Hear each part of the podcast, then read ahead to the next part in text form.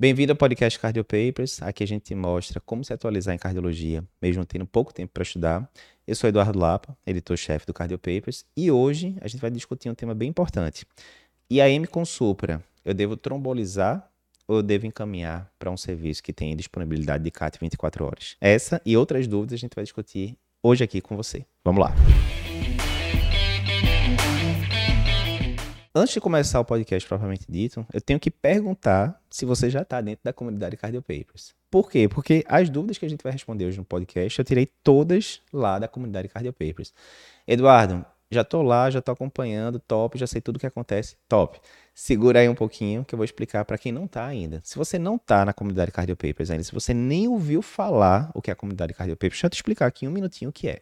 Durante muitos anos, né, a gente ficou tirando dúvidas milhares de dúvidas dos nossos alunos na nossa plataforma de cursos. A gente já teve mais de 35 mil alunos aí nos últimos anos e a gente respondeu a mais de 10 mil dúvidas dos alunos. Qual era a grande questão? Muita dúvida boa, mas que a gente estava respondendo para uma pessoa só, que era a pessoa que fazia a pergunta. E a gente começou a, a pensar, putz, e se a gente conseguisse colocar um, um local específico onde as pessoas pudessem perguntar né, qualquer dúvida ali relacionada à cardiologia para a gente e essa, essa resposta não se perdesse no tempo, porque se a gente responde alguém ali no stories do Instagram da vida, todo mundo pode ver a resposta, mas depois de 24 horas aquele stories vence, né? Ele sai do ar e acabou, né? Ficou uma coisa muito é, perdida ali no tempo. E se a gente conseguisse, né, catalogar tudo ali, as pessoas, ah, eu queria ver o que é que tem aqui, o que, é que já falou sobre heparina no infarto, você pudesse procurar e aparecesse lá várias respostas da gente, várias discussões de caso e tal. Daí veio a ideia da comunidade Cardio Papers. A comunidade Cardio Papers é um local 100% gratuito, você não tem que pagar um único centavo. Ela é exclusiva para médicos e lá você pode colocar dúvidas de casos clínicos seus, inclusive colocar imagem de eletro, de eco, de CAT, que você ficou em dúvida, né? E a gente, a nossa equipe de tutores vai te ajudar. Você pode ver casos clínicos exclusivos do Cardio Papers, né? Se você acompanha a gente no Instagram, se acompanha aqui nos podcasts, todo canto a gente está discutindo casos, mas lá vai ter casos específicos que só tem na comunidade. Você pode ver os principais conteúdos do Cardio Papers que estão sendo publicados no dia a dia, nas diferentes redes sociais. É muito canto para você acompanhar a gente. É podcast, é Instagram, site Cardio Papers, YouTube, enfim. Então a gente faz meio que uma curadoria. O que é que saiu de mais importante do Cardio Papers naquele dia, a gente coloca lá na comunidade. E você vai ter também contato com milhares e milhares de médicos interessados em cardiologia. Não só cardiologistas, mas clínicos gerais, geriatras, anestesistas e assim por diante. Não estou na comunidade ainda, Eduardo. Como é que eu faço para entrar? Acesse o link que aparece aqui na descrição do episódio, né? Tem um texto embaixo do vídeo ou do podcast, de onde você estiver vendo, e vai estar tá lá o link para a comunidade. Mais uma vez, é 100% gratuito, você faz a inscrição ali em menos de um minuto. E aí, o que, é que a gente fez hoje? Eu separei aqui algumas dúvidas, né? Casos clínicos, colocações que os nossos usuários lá da comunidade colocaram e trouxe aqui para compartilhar com vocês, certo? Primeira dúvida que a gente vai responder hoje. IAM com Supra, eu devo trombolizar ou eu devo encaminhar para um serviço que tenha CAT 24 horas? Obviamente, supondo que eu estou num lugar que não tem CAT 24 horas. Então, isso aqui foi uma dúvida que nosso seguidor Tadeu colocou lá na comunidade. Ele colocou o seguinte, uh, resumindo né, a dúvida, moro no interior, né? Então, não temos aqui serviços com disponibilidade de hemodinâmica e tal, e é muito comum o, chegarem pacientes que já têm quadro né, de de infarto com 4 ou 5 horas de evolução, infarto com supra. Né? A maioria dos serviços só vai ter trombolítico mesmo. E aí, nesse caso, como é que é a decisão em relação a trombolizar o paciente ou encaminhá-lo para um serviço que tem né, hemodinâmica 24 horas? É, dei uma resumida aqui porque a dúvida era maior do que essa. Então vamos lá. Eu estou com um paciente. Normalmente a gente usa a regra dos 120 minutos, né, Tadeu? Lembrando, 120 minutos é o quê? Chegou o paciente para mim agora, eu reconheci o infarto com supra dele agora, nesse momento. Tá dado o diagnóstico agora. Estou gravando esse podcast aqui, são 10 e 18 da manhã. Então, digamos que eu dei o diagnóstico do paciente de infarto com supra, vi lá o eletro tal, fiz o atendimento inicial 10 e, 10 e 19, já, já trocou. 10 e 19 da manhã. Digamos que esse paciente, obviamente, não tenha nenhuma contraindicação a trombolítico. Porque se ele tiver alguma contraindicação é, absoluta trombolítico, né? Complicou. Ah, teve um AVC hemorrágico dois meses atrás. Não vai dar para trombolizar. A única alternativa que eu tenho é transferir ele para um centro que tenha hemodinâmica 24 horas. Não, ele não tem contraindicação. Eu estou no serviço primário, não tem CAT e tal. E estou agora com esse paciente com infarto com supra, que eu acabei de diagnosticar nesse segundo, e que ele já tem um quadro clínico de 5 horas de evolução. E aí, eu trombolizo o paciente ou eu transfiro esse paciente para outro serviço? E aí, a grande dúvida que eu tenho que perguntar é: se eu considerar mandar esse paciente para um serviço que tenha CAT 24 horas, entre eu ter dado o diagnóstico do paciente e ele está abrindo a artéria lá no outro serviço, não é ele ter chegado no outro serviço, não é ele chegar na sala de hemodinâmica, não. É ele estar no outro serviço, dentro da sala de hemodinâmica, teoricamente com a corda guia lá do CAT, transpassando a lesão para abrir a lesão. Isso vai demorar mais do que duas horas, 120 minutos ou não. É isso. Se demorar menos do que 120 minutos, eu transfiro o paciente. Se for demorar mais do que 120 minutos, a tendência é que eu trombolize esse paciente né, no, no serviço primário, onde eu estou, que não tem CAT 24 horas. É simples assim. Nessa, nessa questão aqui de Tadeu, o que me pareceu muito foi a dúvida entre os 120 minutos e o tempo de apresentação do infarto, né? Que ele falou, olha, é muito comum o diagnóstico só ser dado quando o paciente já tem 4 ou 5 horas de quadro clínico. Isso não interfere tanto, Tadeu, certo? Lógico, a gente sabe que muitas vezes o paciente demora a ter o, o diagnóstico de infarto, muitas vezes esse paciente demora a se tocar que ele está acontecendo alguma coisa errada e que ele tem que ir para o hospital. Então, às vezes, ele fica em casa pensando que aquilo é só um refluxo, alguma coisa do tipo, só procura o hospital horas depois. Às vezes, o paciente até procura precocemente o hospital, mas por uma série de questões logísticas, ele fica lá na fila né, de ficha, etc. O pessoal não encaminha esse paciente direto para a sala de emergência. Quando ele é atendido, ele já ficou duas horas lá do lado de fora na emergência. Ah, não deveria acontecer isso. Não deveria, mas acontece. Então, o tempo de surgimento dos sintomas, quanto mais precoce for o diagnóstico do infarto, quanto mais precoce for a terapia de reperfusão, melhor para o paciente. Mas tem coisas que a gente não tem controle. Então, eu estou lá na sala de emergência, eu acabei de ver esse paciente com doutor Asca, rapidamente fiz o eletro, fiz o curso de eletrocardiopapers, então tenho total segurança de diagnosticar o infarto com supra. Diagnostiquei imagem espelho, tudo bonitinho, certeza que é um infarto com supra, acabei de dar o diagnóstico desse paciente agora, né? Quando ele chegou para mim, rapidamente eu resolvi a parada. Mas esse paciente já está com seis horas de sintomas. Eu não tenho muito o que fazer em relação a essas seis horas que passaram. O que eu tenho que pensar é, o que é que eu tenho controle? De agora, do momento zero que eu dei o diagnóstico do infarto, para frente, o que é que eu vou fazer? Eu vou trombolizar, eu vou transferir. Aí é que eu vou pensar nos 120 minutos. Os 120, 120 minutos não é quando começou os sintomas do paciente. Os 120 minutos é a partir do momento do diagnóstico do infarto com supra, né, pelo eletro, juntando com o quadro clínico, esse é o minuto zero. Do minuto zero até estar tá abrindo a artéria na hemodinâmica, vai demorar mais do que 120 minutos? Essa é a grande dúvida. Então, digamos que eu estou numa cidade, né, no interior de Pernambuco, e o centro que tem com hemodinâmica 24 horas fica a, sei lá, vou dar uma distância aqui, 200 quilômetros de, de, de distância, que normalmente demora com trânsito, etc, etc, demora, sei lá, três horas para percorrer essa distância. É, exemplo fictício. Nem fiz os cálculos muito bem aqui para ver se isso é, é, muito factível, mas digamos que seja três horas com trânsito, em é, via de regra.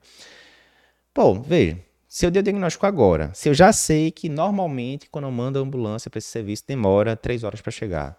Três horas, obviamente, já passou dos 120 minutos. E veja, três horas de trânsito. Ainda tenho que ligar no outro hospital, ver se tem vaga, regular a vaga. Isso varia de estado para estado. Aqui em, em Pernambuco é assim, você tem que regular a vaga, pedir uma vaga lá na central de leite e tal. O paciente tem que chegar e pronto. Isso aí, digamos que eu perdi 20 minutos nessa história.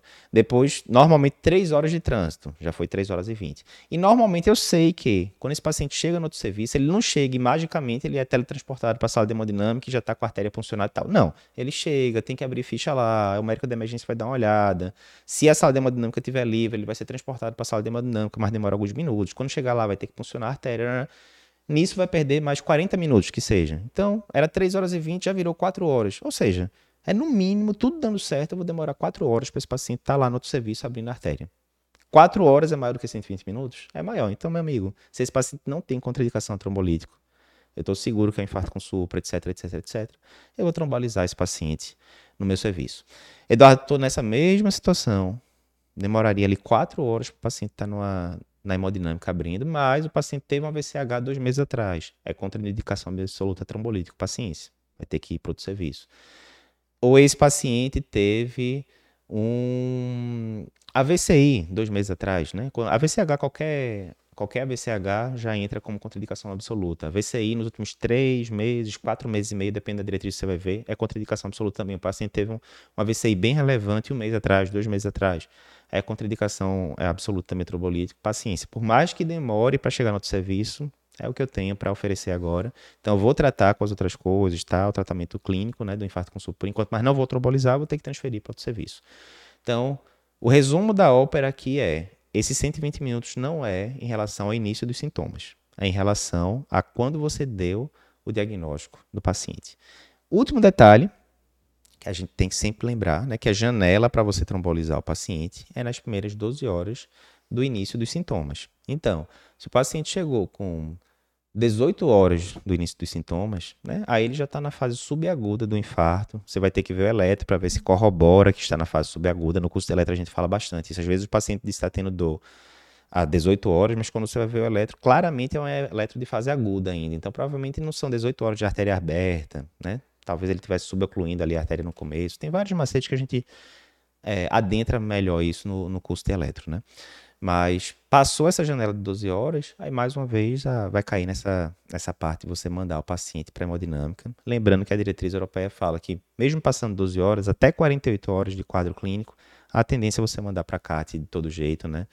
É, como uma estratégia ali, nível de recomendação 2A. Nas primeiras 12 horas, nível de recomendação 1, né?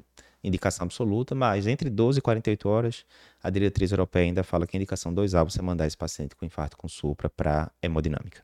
Então, esse é o resumo da primeira dúvida. Aí só dizendo, né? Essa dúvida aqui que Tadeu mandou, teve várias respostas lá na comunidade e Humberto Grana, né, que é nosso colaborador, editor do site Cardio Papers atualmente, fez uma resposta super completa, basicamente resumindo isso aqui que eu falei, de forma bem detalhada, com gráficos tal, dizendo a questão do surgimento dos sintomas, do diagnóstico do infarto com supra tal.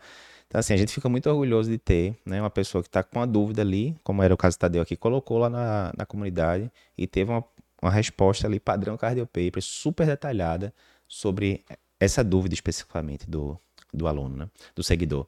Então, é isso. É isso que a gente quer na comunidade. Então, aquele caso você está em dúvida no consultório, que muitas vezes você não tem com quem discutir, muitas vezes você joga no grupo de zap ali da, dos amigos da, da card, etc. Mas muitas vezes fica aquela discussão, ninguém chega a conclusão nenhuma, né? Todo mundo fez formação é, no, no, mesmo serviço, mas não tem ninguém ali que é especialista naquela área, né? especialista em coronariopatia, como é o caso do Tom Berto, né? que fez especialização de unidade coronariana lá no INCOR ou não tem alguém que é especialista em arritmia, como é o caso do Dr. Pedro Veronese, que é tutor da gente e que é arritmologista e eletrofisiologista formado pelo INCOR, e assim por diante. Então, muitas vezes o pessoal está discutindo, né, cardiologistas gerais, tá, mas não tem alguém que é especialista naquele assunto especificamente. Na comunidade, você vai ter especialistas nos assuntos e que, de forma gratuita, vão estar tá respondendo as suas dúvidas. Segunda dúvida que a gente trouxe aqui da comunidade hoje.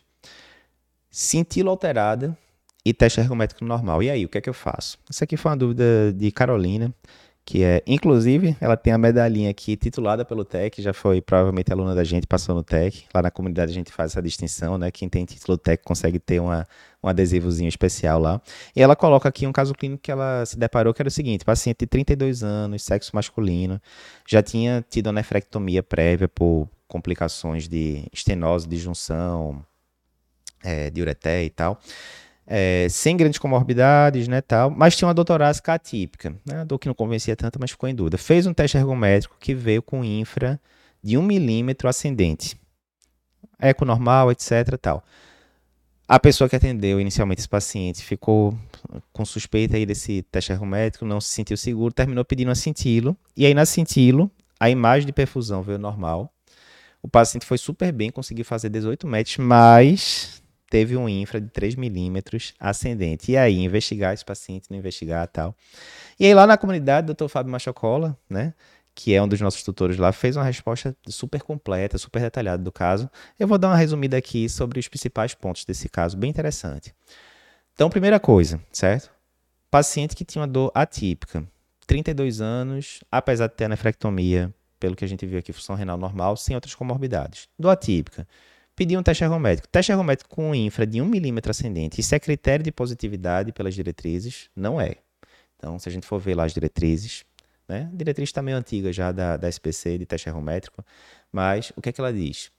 Você vai considerar critério de positividade se for um infra ascendente se paciente com baixa probabilidade de pré-teste, que é o caso desse paciente, se tiver um infra maior ou igual a 2 milímetros, né? Aí tem lá o ponto certinho que você deve medir, etc.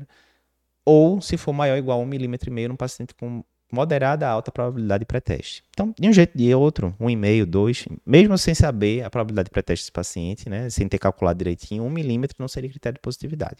Primeira coisa. Certo? E aí, teoricamente, você acabaria por aí o caso.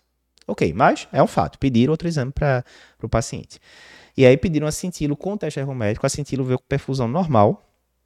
Paciente foi super bem. O paciente fez 18 metros de capacidade funcional. Né? Lembrando que acima de 10 metros é uma capacidade funcional boa. 18 metros realmente é nível de atleta ali.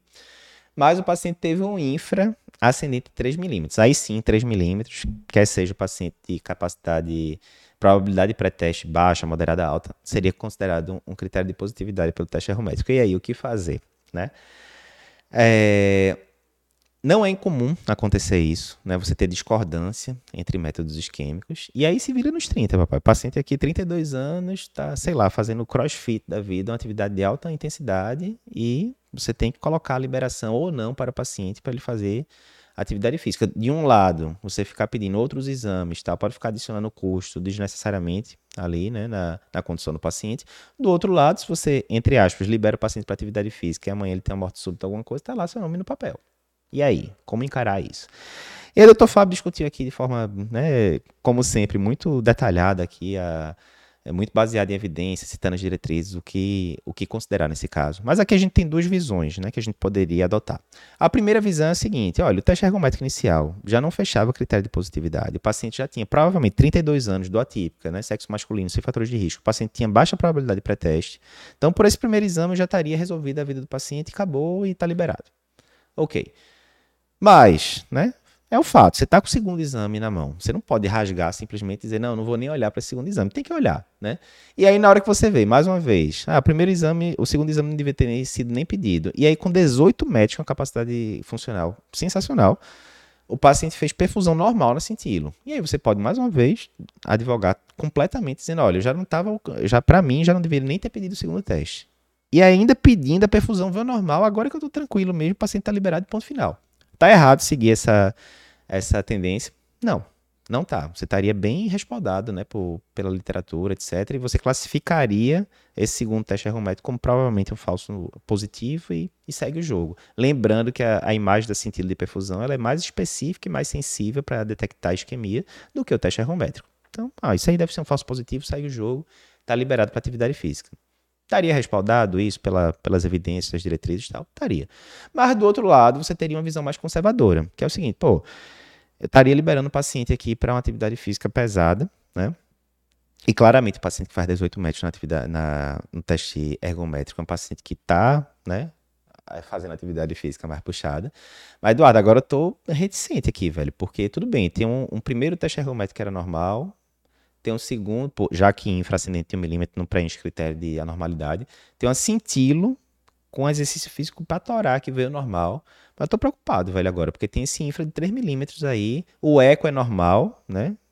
Citado aqui, ou seja, isso não é um infra que talvez seja de uma cardiopatia estrutural ou outra, tipo uma miocardiopatia hipertrófica, não, é estruturalmente normal. Eu estou preocupado com coronariopatia mesmo, velho, né? Apesar do paciente ter 32 anos, não ter fatores de risco, mas, enfim, existe coronariopatia precoce, aquela coisa toda. Eu estou com medo desse paciente ter uma morte súbita, alguma coisa sobrar para mim depois. O que é que as diretrizes dizem em relação a isso? Quando você está com a pulga atrás da orelha, lembrando que não é um paciente assintomático, é um paciente que tem uma dor atípica, é atípica, mas é sintomático e tal. O que, é que as diretrizes dizem? Você está a um paciente com dor torácica, que você está com a pulga atrás da orelha, porque ele está tendo exames discordantes, teste ergométrico alterado e sentido normal, por exemplo, o que é que você pode fazer para esse tipo de paciente? Angiotomo é ótima opção para tirar essa dúvida de exames discordantes.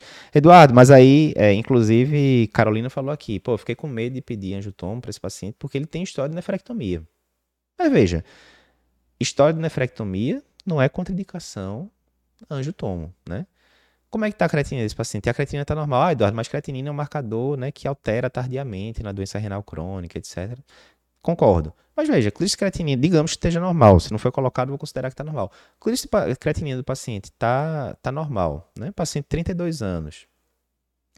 Uh, não foi colocado aqui como é que era o biotipo do paciente, né? Porque a gente sabe que quanto mais magro o paciente, mais longilíneo, menor a quantidade de é, peso baixo, magrinho, né?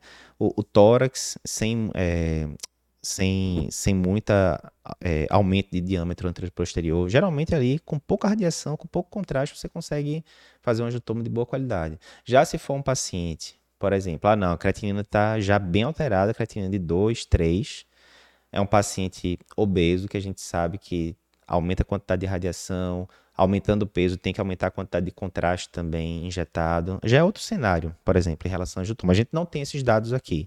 Mas, via de regra, a gente consegue fazer angiotomo, né? principalmente com, com os aparelhos mais modernos, muitas vezes poupando ali quantidade de contraste que é injetado e tal, né? Então, assim, de forma alguma é contraindicação absoluta, considerando que o paciente está com creatinina normal. Então, o angiotomo talvez seja uma boa opção aí para a gente tirar essa dúvida em relação a exames discordantes. Então, os dois caminhos são defensáveis. O primeiro exame está normal, não devia ter nem pedido o segundo, a cintilo veio com perfusão normal, vou liberar esse paciente, ponto final. Ok, me parece uma visão é, coerente. Mas do outro lado também me parece coerente. Olha, eu tô com medo, tô com o pulga atrás da orelha, paciente teve função renal normal, apesar da nefrectomia, é, tem exames discordantes, vai fazer atividade pesada, prefiro ficar mais tranquilo fazendo angiotoma e descartando completamente que tem coronariopatia. É, é, é, é, é, totalmente entendível também essa visão. Acho que as duas podem ser respaldadas aí por diretrizes. Então, caso interessante da comunidade, resposta muito completa, Dr. Fábio Machacola. Machacoleta está de parabéns, sempre com respostas muito completas aqui na, na comunidade.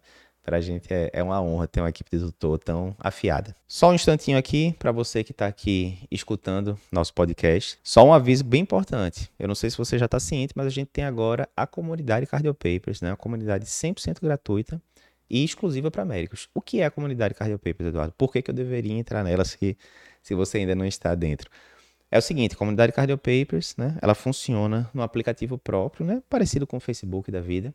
E lá você pode fazer várias coisas. Você pode colocar dúvidas de casos clínicos que você tenha. Ah, estou no consultório com um caso mais difícil de coronariopatia ou de hipertensão resistente. Ou peguei um paciente no pronto-socorro que eu fiquei em dúvida qual era a conduta, um elétrico eu fiquei em dúvida, um eco, o que seja. Você pode colocar lá e a gente tem uma equipe de tutores especialista nos diversos temas ali, é, coronariopatia, insuficiência cardíaca, miocardiopatias e assim por diante. E o nosso tutor vai te responder, vai dar é, a visão ali do caso, do cardiopapers, o que é que as diretrizes falam sobre aquele caso, etc.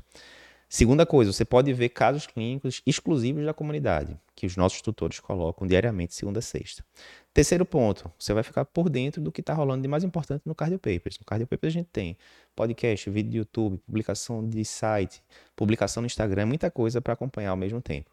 Mas lá na comunidade a gente coloca o principal conteúdo que o Cardio Papers publicou naquele dia nas diferentes redes sociais, a gente coloca lá na comunidade e você consegue ver né, o creme de la creme, a coisa mais importante do Cardio Papers naquele dia lá na comunidade. E quarta coisa, você vai estar em contato com milhares de outros médicos interessados em cardiologia, não só cardiologistas, né, mas geriatras, clínicos gerais, anestesistas e assim por diante.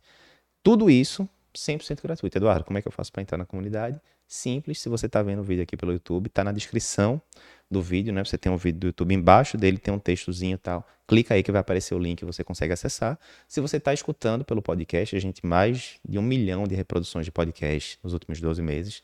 Se você está escutando no podcast, aí no carro, alguma coisa do tipo, espera aí parar o carro aí no próximo sinal. E também na descrição do podcast você consegue. É o textozinho que tem embaixo do título do nome do podcast. Vai ter uma mensagem e vai ter aí também o link da comunidade para você clicar e entrar. Próxima dúvida pré-operatório e alteração de eletro. E aí, o que é que eu faço? Isso aqui foi Isadora, né, que, é, que é, é, participante lá da comunidade que mandou. Ó, paciente de 59 anos, previamente hipertenso, bem controlado, sem outros fatores de risco. Está em programação de fazer uma colestectomia assintomática do ponto de vista cardiovascular, com boa capacidade funcional.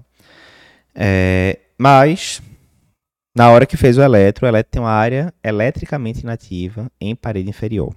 E aí, nesse caso, eu tenho que investigar a coronariopatia ou não?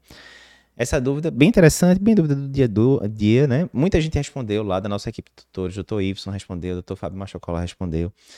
É, e aí, resumo da ópera, né? Se a gente for ver do ponto de vista bem prático mesmo, né? Pelas diretrizes da SBC, paciente assintomático, com boa capacidade funcional, e se a gente fosse usar o score de Lee nessa paciente, né? ela ganharia um ponto por intervenção intraabdominal, que é a colestectomia, e, pelo score de Lee, artigo original, área eletricamente inativa já poderia considerar como equivalente a coronariopatia, esse paciente ganharia ponto também de coronariopatia. Ou seja, Eduardo, então tem que pedir cintilografia ou alguma coisa para esse paciente, certo? Não. A diretriz diz que se você tem um paciente que tem dois pontos né, do score de Lee, seria considerado como risco moderado ali, né, pela, pela diretriz. E esse paciente vai para uma cirurgia não vascular arterial, que é o caso da colestectomia, e tem boa capacidade funcional, acabou. Não está indicado você pedir, é, por exemplo, prova isquêmica para esse paciente. Então, se a gente for assim, bem restrito, baseado em diretriz, acabou. Não vou pedir mais nada, vou pedir isso daqui para paciente. O paciente não tem sintoma, não tem sopro, não tem nada, não pediria nenhum eco e acabou, está liberado para cirurgia. Certo? Ok. Pela diretriz é isso. Mas a vida nem sempre é diretriz. Então, o doutor Fábio comentou aqui na resposta, né? Mais uma vez, um dos nossos tutores da, da comunidade. E eu reitero, ratifico que ele colocou é o seguinte: muitas vezes a avaliação pré-operatória é uma oportunidade única que o paciente tem, tem de estar lá frente a frente com o cardiologista. Né? Quantos e quantos pacientes, sei lá, das centenas, milhares de avaliações preparatórias que eu fiz nos últimos anos, que perguntavam, olha, já foi no cardiologista alguma vez? Não, é a primeira vez. Várias vezes, às vezes pacientes já de 50, 60 anos, nunca passou no cardiologista, está passando ali a primeira vez. Muitas vezes nunca tinha feito um eletro, alguma coisa do tipo. E aí imagina, você está lá com o paciente, digamos que seja uma área inativa mesmo, que a gente sabe que a parede inferior, né, tem aquela questão, o paciente respira é, uma respiração mais superficial, pode aparecer ali como se fosse uma onda aqui patológica em D3, né? Aí o paciente respira fundo, aquilo ali some. Não vou dizer que é isso, não. Vou dizer que é uma área nativa clara, tá lá. Onda Q patológica, D2, D3 e AVF. Não tem muita dúvida em relação a isso, não. Então você vê um paciente de. Ah, qual a idade mesmo? Deixa eu só ver aqui. 59 anos. Um paciente de 59 anos hipertenso que de fato tem uma área eletricamente inativa inferior, isso é garantido que foi um infarto? Não. Tem outras causas de área eletricamente inativa que não infartam. Amiloidose, por exemplo, pode dar. Mas epidemiologicamente, o mais provável é que esse paciente tenha coronariopatia. Concorda? Epidemiologicamente, sim. Então, se eu estou frente a frente com um paciente que provavelmente tem uma coronariopatia e que até então estava não diagnosticada, né? O paciente só usa losartana, não está usando, por exemplo, estatina, né? Que é uma medicação bem importante a longo prazo na coronariopatia crônica e tal. Pô, tem que esmiuçar melhor esse caso, né? Ah, não é um câncer, não é uma coisa que eu tenho que sair correndo para resolver amanhã, que eu posso perder time cirúrgico. Não, a colestectomia provavelmente ali, uma colelitíase, aquela coisa, né? Paciente ambulatorial tal. Ou seja, pode esperar um tempinho para fazer a cirurgia. Se eu consigo investigar esse paciente melhor, né? Se eu, por exemplo, peço um ecocardiograma, o ecocardiograma confirma que tem uma hipocinesia, cinesia inferior, né? Então, encaixou ali uma coisa com a outra. E corroborando que provavelmente esse paciente tem coronariopatia, etc. Né? Não quer dizer que eu vou revascularizar esse paciente, é um paciente assintomático, provavelmente vai ficar em tratamento clínico. Mas, se a gente for lembrar, por exemplo, um exemplo simples, estatina, lá no estudo 4S, né, que foi publicado em 1994, diminui em 30% a mortalidade em paciente com coronariopatia crônica. Pô, é uma diferença bem relevante. Então, é um diagnóstico relevante de ser dado. Pode não mudar tanto a estratégia do perioperatório, já que é uma paciente sintomática, com boa capacidade funcional tal, provavelmente não vai mudar tanto a estratégia do perioperatório. Mas a longo prazo é um diagnóstico importante de ser dado, né? E tem medicações específicas aí que vão mudar o curso da vida do paciente. Então, apesar de pela diretriz você poder dizer, ah, não vou pedir nada não, vou liberar o paciente e tal, a minha tendência nesse caso, opinião é, pessoal, seria de pelo menos pedir um eco para esse paciente, certo? Então, ótima discussão, caso bem do dia a dia. Vamos para a próxima dúvida. Próxima dúvida. Essa aqui não é muito bem uma dúvida, não. É, já ouviu falar no oxímetro de troponina, entre aspas? Aqui não foi uma, uma dúvida propriamente dita, né? Quando a gente estava cobrindo o congresso do American College 2023, né, em março, é, muita gente acompanhando a cobertura do congresso, né? a gente teve picos de visualizações, foi a maior quantidade de visualização que a gente já teve em congresso até hoje. E aí Alexandre colocou lá, se eu não me engano foi no segundo dia do congresso, Alexandre colocou, Alexandre Alves colocou lá na comunidade, para mim a maior novidade do American College 2023 foi esse troponinômetro, né? Brincando. É, vamos ver como é que a coisa vai evoluir. Tem, se não brincar, daqui a pouco a gente vai ter até troponina medida pelo celular tal. Enfim. Como é que é isso? Talvez você não tenha acompanhado essa parte específica aí do Congresso, mas um dos trabalhos que foi mostrado lá no Congresso do American College era um aparelho novo que é colocado aqui né, no, no punho do paciente. meio grandezinho, né? Desse tamanho aqui, para quem estiver vendo o vídeo, né? Para quem não estiver vendo o vídeo, estiver escutando o podcast, mas um mondrongozinho aqui que você colocava no, no punho do paciente, mas bem portátil e tal, e que através de né, luz infravermelha e tal, ele conseguia dizer se esse paciente estava com troponina aumentada ou não. E com um nível de concordância muito alto com o padrão ouro, que seria a dosagem da troponina ultrassensível no sangue, né? Acima de 90% de concordância.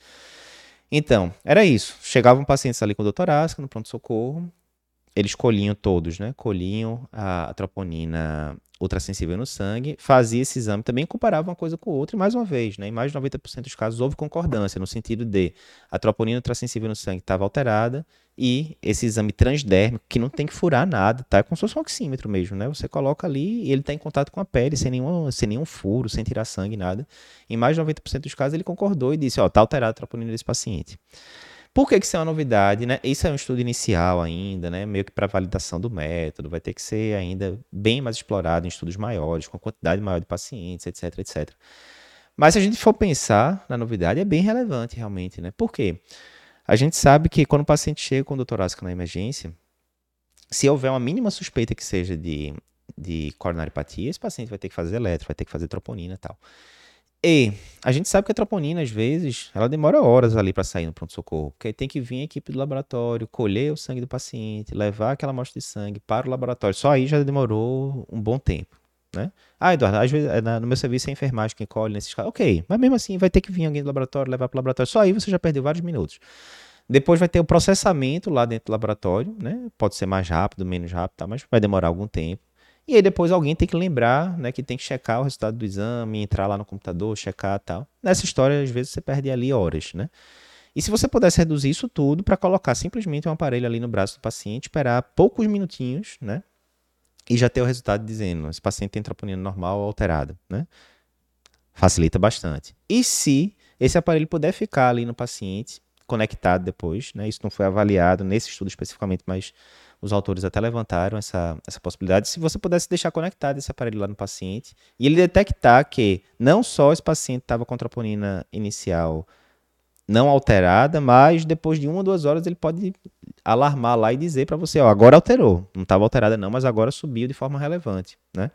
Então você teria ali meio que em tempo real esse diagnóstico, né, na, no caso do paciente. Então é um, é um device que pode ajudar bastante no manejo de, de coronariopatia aguda, diagnóstico diferencial de, de doutorásica aí no futuro, né? E aí, Alexandre até, até fez o, a provocação, do mesmo jeito que o oxímetro, né? Antigamente, a gente só tinha em hospital depois a, o pessoal começou, principalmente o pessoal da pediatria no começo, né? Anos e anos atrás começou a ter aqueles oxímetros portáteis, tal, de dedo, que eram caríssimos na época. Hoje em dia você consegue é, comprar super barato. E hoje em dia não precisa mais nada disso, porque você já tem os oxímetros de, de celular, né? Usando a luz do celular, etc. Será que daqui a uns anos a gente não tem um medidor de troponina aí no celular da vida, né? É, obviamente é uma provocação, tá, tá longe disso, mas Pode ser, seguindo essa lógica aí do oxímetro, quem sabe no futuro a gente não tem aí de troponina no celular da vida e tal. Ah, Eduardo, mas aí vai ser uma overdiagnose de um bocado de... Vai, mas não deixa de ser uma provocação interessante, né? O, os novos capítulos que a gente vai ter aí de cardiologia nos próximos 5, 10, 20 anos. Então, ponto interessante que foi colocado na comunidade também. E é interessante que na comunidade é isso, né? Às vezes tem algum insight que a gente colocou lá num vídeo, né, de um congresso, alguma coisa, mas a pessoa terminou passando batido e não viu o vídeo mas chega lá, um seguidor da comunidade coloca lá uma foto de um aparelho novo. Aí, rapaz, tô, tô curioso para ver isso. Ah, não sabia que tava, tava tendo essa unidade da troponina, não. Deixa eu ver o vídeo do Cardio Papers agora. Deixa eu ver o, o resumo do dia aqui do congresso, onde eles falam melhor sobre isso, né? Então, mais uma vantagem aí da comunidade, os próprios seguidores, né, os próprios membros da comunidade podem estar tá colocando novidades lá e você ficar mais atualizado em cardiologia. Última dúvida de hoje.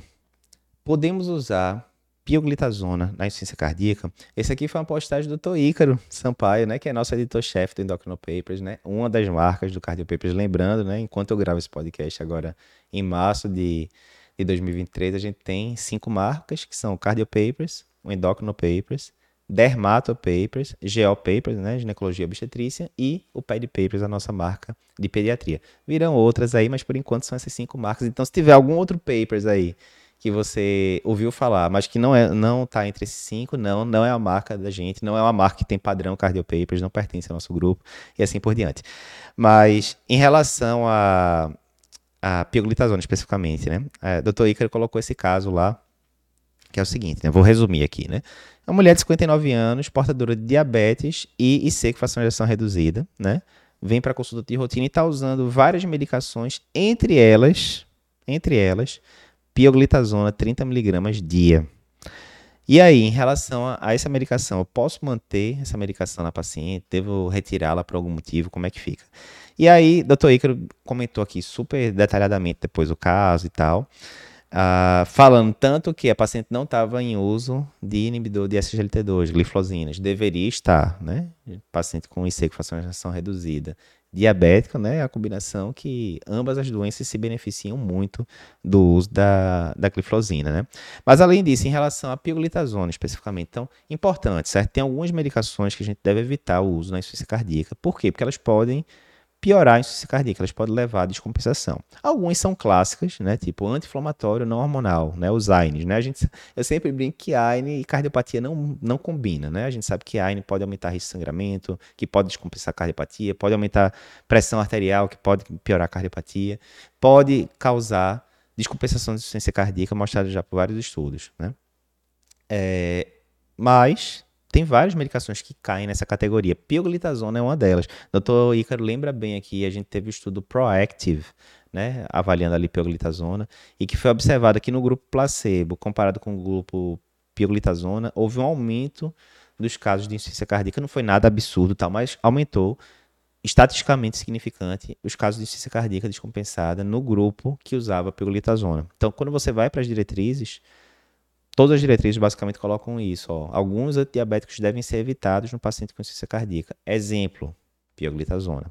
Outro exemplo, saxagliptina. Né? Tem um estudo de um Savior Team, se eu não me engano, que é lá do grupo Team, lá de Harvard, Dr. Brown e tal, que também estava avaliando né, a, a, saxa, a saxagliptina é, em cenários variados e viu-se aumento de casos de insuficiência cardíaca descompensada no grupo que usou a saxagliptina. Então, a maioria das, das, dos guidelines coloca pioglitazona, saxagliptina são antidiabéticos que você deve evitar na insuficiência cardíaca. Não quer dizer que você entrou com pioglitazona no paciente de insuficiência cardíaca, é garantido que ele vai ter insuficiência cardíaca, que ele vai piorar da insuficiência cardíaca. Não é. Nesse estudo mesmo do Proactive, o Dr. Icaro coloca ali, no grupo placebo a gente teve 8% de casos né, de insuficiência cardíaca de casos de insuficiência cardíaca, né, com ou sem necessidade de hospitalização, enquanto que no grupo da pioglitazona foi 11%. 8% vezes 11%, né? Houve um aumento estatisticamente significante, mas não quer dizer que triplicou, quadruplicou, quintuplicou os casos de insuficiência cardíaca. Aumentou, mas, né, enfim. De todo jeito, se você tem várias opções para tratar, né, o diabetes no paciente com insuficiência cardíaca, incluindo medicações como o ISGLT2, que não só não pioram, mas melhoram tanto os desfechos cardiovasculares quanto no diabetes, quanto na insuficiência cardíaca com fração ejeção reduzida, é óbvio que eu vou preferir medicações que são mais favoráveis do que outra que pode não pipocar o risco de insuficiência cardíaca, mas aumenta. Então, eu vou evitar o uso de pioglitazona, saxagliptina, por exemplo, para tratar diabetes no paciente com insuficiência cardíaca e vou priorizar medicações, principalmente o inibidor da SGLT2. Então, fica aqui a dica. É isso. Com isso, a gente encerra o nosso podcast de hoje. Lembrando que se você está escutando aqui o podcast por alguma plataforma de, podcast, tipo Spotify, Apple, o que seja, não esquece de pegar o link aqui desse podcast e compartilhar com seus amigos, joga aí nos grupos WhatsApp da vida. Quanto mais gente vê o conteúdo, melhor, conteúdo de qualidade que a gente se esforça aqui para gerar para você. Se você gostou, certamente outras pessoas vão gostar, então compartilhe.